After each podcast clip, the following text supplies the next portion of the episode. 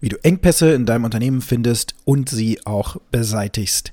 Darum soll es in dieser Episode gehen von Business Warrior, dem Podcast für verheiratete Unternehmer mit Kindern und Mitarbeitern.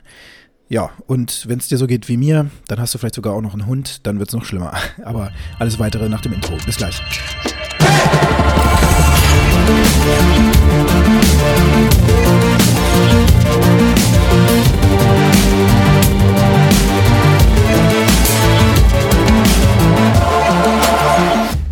Ja, vorneweg gleich eine kurze Warnung. Meine Stimme, die macht so langsam die Grätsche.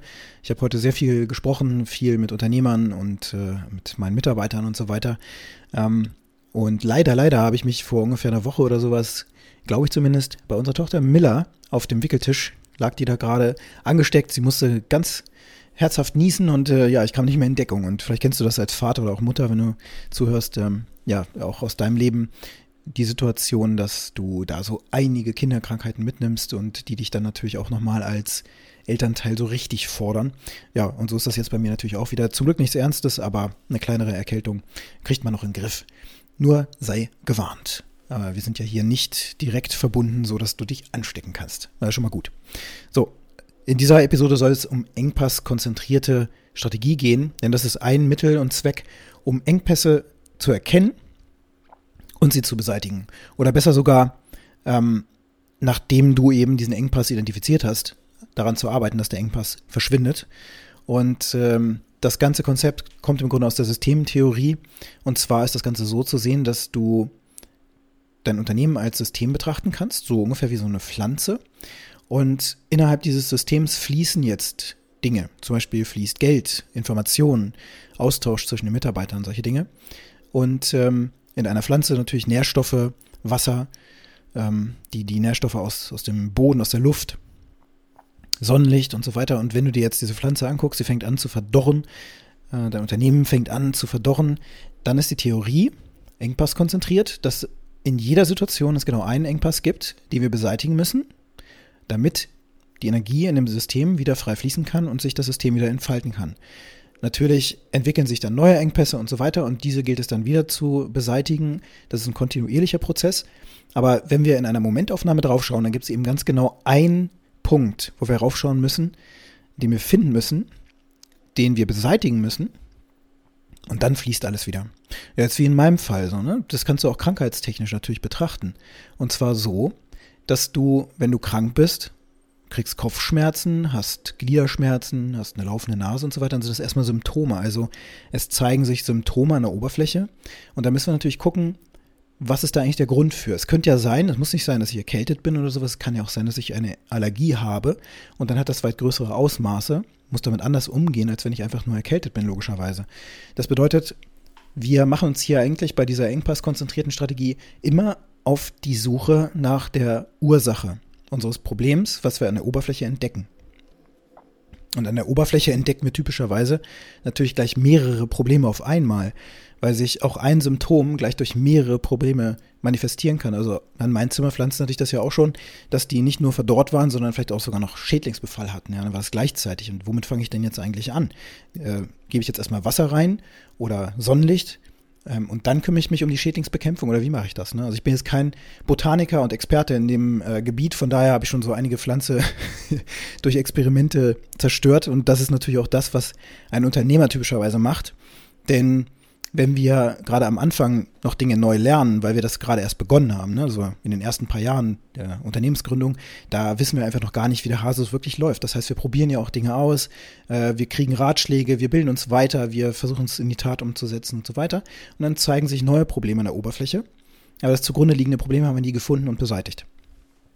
Die engpasskonzentrierte Strategie kommt ja eigentlich auch, ist eigentlich eine Marketingstrategie, die besagt, gehe möglichst spitz in den Markt, finde eine Nische, und ähm, ja, beseitige einen Engpass auf Seiten deines Kunden, den er eben hat. Und zwar so schlau, dass du dich da in einer Nische festsetzt, um dann dort Marktführer zu werden und dadurch eben, ja, ähm, Wachstum zu generieren in deinem Unternehmen. Das ist gerade für kleinere Unternehmen eigentlich eine Strategie, Strategie, die man wählen sollte, weil da die finanzielle Schlagkraft fehlt, um, sage ich mal, ein breites Produktportfolio aufzubauen. Man nimmt da gerne so Beispiele wie Bosch oder Siemens. Gerade Siemens ist auch ein gutes Beispiel, weil über die Jahre hat Siemens nicht nur im Elektroumfeld, also Elektrotechnikumfeld, äh, sich platziert, sondern die kaufen ja auch immer mehr Produkte hinzu und verbreitern ihr Portfolio. Unter anderem zum Beispiel ähm, CAD-Software, ne? ganz spezielle Software, um 3D-Produktdesigns zu machen. Ähm, das ist nur ein Beispiel und das hat Siemens ja nicht selbst erfunden, die haben es hinzugekauft und dann haben sie plötzlich eine viel, viel breitere Produktpalette. Als kleines Unternehmen ist das natürlich am Anfang auch etwas, das wir durchaus machen. Das erstmal gucken, dass wir möglichst viel anbieten, um zu gucken, was funktioniert am Markt. Und dann gehen wir aber rein und versuchen spitzer zu werden und da eben dann konkrete Engpässe zu beseitigen, die unseren Kunden massiv stören im Rahmen einer Dienstleistung. Ähm, oder aber auch, die dem Kunden so noch gar nicht bewusst sind. Ähm, und da werden wir so spitz, besetzen eine Nische und äh, ja, werden darin Experte und bauen das dann über die Zeit aus. Ja, ein kleines Beispiel ist auch natürlich die Positionierung, Positionierung dieses Podcasts und meines Coachings, nämlich für verheiratete Unternehmer mit Kindern und Mitarbeitern und einem Hund zum Beispiel. Naja, also das kann man auch viel spitzer machen und dann kann man sich da reinbegeben und dann entsprechend auch Experte dafür werden. Und am besten ist es natürlich, dass du dann auch authentisch auftrittst, aus diesem Expertentum eben auch nur heraussprichst, wenn das Dinge sind, die du alle schon gemacht hast, bewältigt hast äh, und der Welt eben authentisch ja wieder zurückgeben kannst. Macht keinen Sinn, wenn du über Dinge sprichst, von denen du gar keine Ahnung hast. Das gilt natürlich auch für mich, das mache ich auch nicht. Ähm, so, zurück zu diesem Engpass. Das Problem ist ja, wie finde ich denn jetzt verdammt nochmal das, nicht das Symptom, sondern die Ursache, ne? Und das ist tatsächlich eine schwierige Aufgabe und vor allen Dingen deswegen, weil wir oftmals gar nicht wissen, wie sieht die Langkarte eines Unternehmens eigentlich aus. Das war das, was ich auch in der Episode 50 äh, schon mal so ange anklingen lassen habe. Du brauchst im Grunde eine Landkarte des CEOs. Also was genau sind eigentlich alles unternehmerische Bereiche, die ich mir anschauen muss. Zum Beispiel die Steuern, zum Beispiel ähm, alles, was mit Vertragswesen zu tun hat, zum Beispiel alles, was mit Führung zu tun hat, Personalführung zu tun hat, ähm, alles, was mit Sales und Marketing zu tun hat oder Vertrieb, also Fulfillment auch, äh, wie du auslieferst, Qualität und so weiter. Also diese ganzen Teilbereiche deines Unternehmens, die musst du dir eigentlich erstmal sichtbar machen. Das heißt, es empfiehlt sich wirklich zu gucken, okay, was für Bereiche habe ich eigentlich alles in meinem Unternehmen? Viele Unternehmer, mit denen ich anfange zu arbeiten, die haben noch nicht mal einen Überblick über sämtliche Rollen, die sie im Unternehmen haben. Ja, du kennst das vielleicht, also Angestellte kennen das definitiv. Ne? Man gibt es gerade in großen Unternehmen gibt es halt einfach Stellenbeschreibungen. Da ist ganz klar festgelegt, ähm, wir stellen dich ein als zum Beispiel Software Engineer oder so und das ist deine Aufgabe. Allein schon in Stellenausschreibungen, wenn man sich so Firmen anguckt wie Tesla oder so, wie die Stellen ausschreiben. Das habe ich mal gemacht, um da so eine Blaupause auch für unsere eigenen Stellenausschreibungen aufzubauen ist ganz klar beschrieben. Die Mission der Firma ist da immer drin. Also was wollen die eigentlich erreichen? Was will Tesla erreichen? Ähm, dann auch, was ist die Anforderung an den Softwareentwickler in dem Fall? Was für technologische Skills, Hard Skills sollte der haben? Was für Soft Skills sollte der haben und so weiter? Und damit ist die Stelle und das Anforderungsprofil für die Stelle sehr genau beschrieben. Auch da, wo man eben einem Einsatz ist. Ähm, ob man jetzt Qualitätssicherung macht im Bereich ähm, ja, der, der ganzen fahrzeuginternen Systeme, sicherheitskritische Systeme zum Beispiel, oder ob das ganz andere Dinge sind. Das alles wird da komplett beschrieben. Solche Beschreibungen für Stellen oder eben auch, man könnte eben auch sagen, Rollen im Unternehmen, die gibt es meistens nicht in mittelständischen oder auch kleineren Unternehmen. Also sehr häufig eben nicht. Über 90 Prozent der Fälle würde ich jetzt einfach mal in die, ähm, sozusagen als, als grobe Hausnummer rausposaunen. Ähm, zumindest in dem Umfang, wo ich jetzt Kontakt hatte mit Unternehmern, dann war das, da war das nicht beschrieben. Im Arbeitsvertrag stand gerade noch drin, ich stelle dich ein als äh, Vertriebsinnendienst oder sowas. Und da musste man sich im Grunde schon als Mitarbeiter überlegen, hm, was bedeutet das eigentlich? Was mache ich denn eigentlich so täglich? Und dann hat man geguckt, okay, wird, wird eingearbeitet, man kriegt gesagt, so und so läuft der Hase. Ähm, das machst du, hier sind die Telefonlisten und so und jetzt leg mal los. Und dann kommt der Chef äh, nächste Woche nochmal rein und sagt dir, hey, kannst du das nicht auch noch machen? Steht aber eigentlich gar nicht im Anforderungsprofil drin. Dafür war es da eigentlich auch gar nicht eingestellt. Aber natürlich, der äh, Arbeitsvertrag ist so ausgelegt, dass die Geschäftsleitung dir immer auch jegliche andere Tätigkeit übertragen kann, wenn das eben als notwendig erachtet wird. Und damit ist eben der Raum für Beliebigkeit geöffnet und ähm, das Gegenteil von Spezifität ist dann eben aktiv. Und deswegen gibt es da überhaupt gar keinen Überblick über die, über die Tätigkeitsbereiche zum Beispiel. Und genauso wenig wie diese Rollen beschrieben sind, sind die Unternehmensbereiche beschrieben. Also so wie so ein Organigramm zum Beispiel, also was für Unternehmensbereiche habe ich denn da? Habe ich einen Vertrieb? Äh, ist, der, ist der im Unternehmen angesiedelt oder ist der outgesourced? Outbound, Inbound? Ähm, habe ich eine eigene Produktentwicklungsabteilung oder überlasse ich das anderen? Also wie ist dein Unternehmen da eigentlich strukturiert? Wie viele Personen arbeiten denn jetzt wirklich operativ täglich daran, für den Kunden tätig zu sein und so weiter? Also erstmal sich überhaupt diesen Überblick zu verschaffen und dann zu schauen, es gibt tatsächlich auch nur, also ich würde sagen, auch nur ein Fakt, der am Ende des Tages zählt oder woran wir feststellen können, ob das Unternehmen grundsätzlich erstmal gesund ist. Und das ist die Zahl, die auf dem Bankkonto steht. Also der Cash, die Cash-Reserve, die auf dem Bankkonto steht, schwarz auf weiß auf dem Kontoauszug. Das ist erstmal äh, die Grundlage, um überhaupt zum Beispiel auch eine finanzielle Reichweite ähm, zu ermitteln.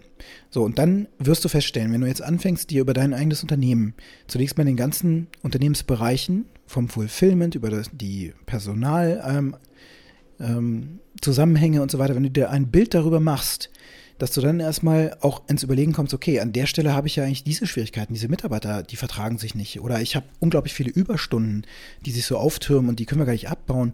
Ähm, oder es ist sogar schon schwierig, wenn ein Mitarbeiter mal irgendwie zwei Wochen in Urlaub geht, dann habe ich gar keine Urlaubsvertretung.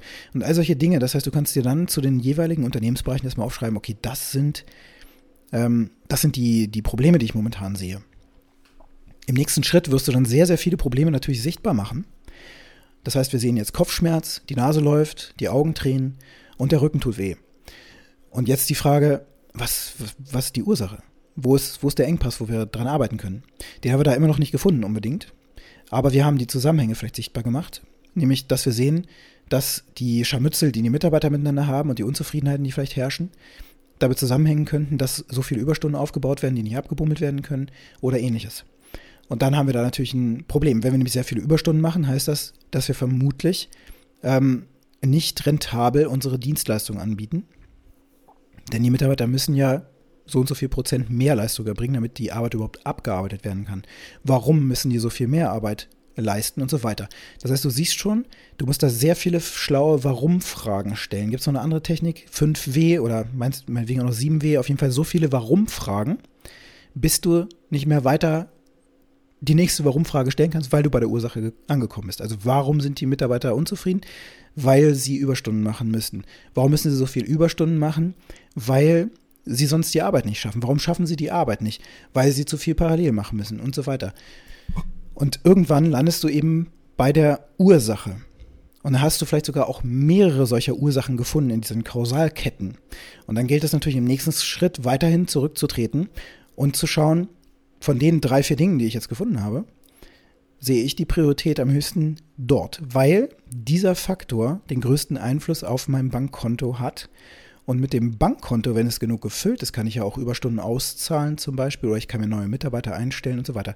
Das heißt, dadurch, dass ich zu wenig Cash auf dem Bankkonto habe, kann ich äh, das ganze System nicht zum Florieren bringen, schon gar nicht zum Skalieren bringen, weil wir immer über der Leistungsgrenze fahren. Das ist ein Beispiel. Um sowas wirklich effektiv herauszuarbeiten, brauchst du immer, aus meiner Sicht, immer eine zweite Person oder halt wie im, ich glaube, im letzten äh, Podcast erwähnt, dieses Rubber Duck-Thema, ne? also dass du eine fiktive Person auf die andere Seite praktisch setzt, der du deine Situation erklärst, um dabei auf die Gedanken zu kommen, die ich jetzt hier geschildert habe. Das Beste ist aber natürlich, dass du jemanden wie mich jetzt zum Beispiel als Coach ähm, dir nimmst. Auf jeden Fall jemand, der deine Situation verstehen kann, der selber Unternehmer ist, der in einer in derselben Lage ist wie du. Und das wäre ich dann ja, wenn du eben Unternehmer mit Familie und so weiter bist. Ähm, und wenn du Mitarbeiter hast, dann sitzen wir eben da und wir können über diese Dinge so sprechen, dass wir das herausfinden werden. Und wir gehen durch die Domänen durch. Durch die CEO-Landkarte gehen wir durch und wir schauen, was da überhaupt erstmal nach oben driftet. Was wir eben auf der Wasseroberfläche dann sehen können als Wrackteile sozusagen. Und dann können wir halt gucken, okay, diese Probleme gibt es, die verfeinern wir im nächsten Schritt. Wir gucken, was ist denn davon jetzt das Wichtigste? Was ist eigentlich das Ziel, was wir mit unserem Unternehmen verfolgen? Ja, natürlich wirtschaftlichen Wachstum. Haben wir den denn? Wie sieht unsere Rentabilität aus, gemessen am äh, Branchenschnitt zum Beispiel? Ja, also wir können da auf jeden Fall, in jedem Fall können wir auch Fakten darüber bilden, wie die Lage gerade ist. Und am Ende des Tages oder auch nach mehreren Tagen finden wir dann eben den besagten Engpass Und dann gilt es natürlich, daran kontinuierlich zu arbeiten. Also eine Strategie auch zu haben, jeden Tag effektiv daran zu arbeiten, dass dieser Engpass jetzt beseitigt wird. Und da auch wirklich dran zu bleiben, den Fokus darauf zu shiften, sich nicht ablenken zu lassen. Das ist super, super wichtig und schwierig heutzutage, dass wir den Fokus nicht verlieren, wenn wir dann eben sehen, es muss an einer Stellschraube jetzt massiv gearbeitet werden. Und wenn wir die beseitigt haben, dann machen wir uns erst auf zur nächsten Stellschraube. Denn ansonsten, wenn wir auch an zu vielen Schrauben rumschrauben, verändern wir wieder das System und es ergeben sich neue äh, Symptome. Plötzlich haben wir auch noch Fußschmerzen, zu dem Kopfschmerz und so weiter hinzugefügt, dadurch, dass wir an ganz vielen Schrauben rumgedreht haben. Also Vorsicht. Erstmal nur eine Sache verändern, gucken, wie wirkt sich das auf das System aus. Wir müssen das vielleicht auch längerfristig beobachten, Fakten darüber sammeln, Kennzahlen darüber sammeln und nach der Beobachtung wieder neue Entscheidungen treffen. Also das Ganze muss immer mit dem nötigen Sachverstand gemanagt werden.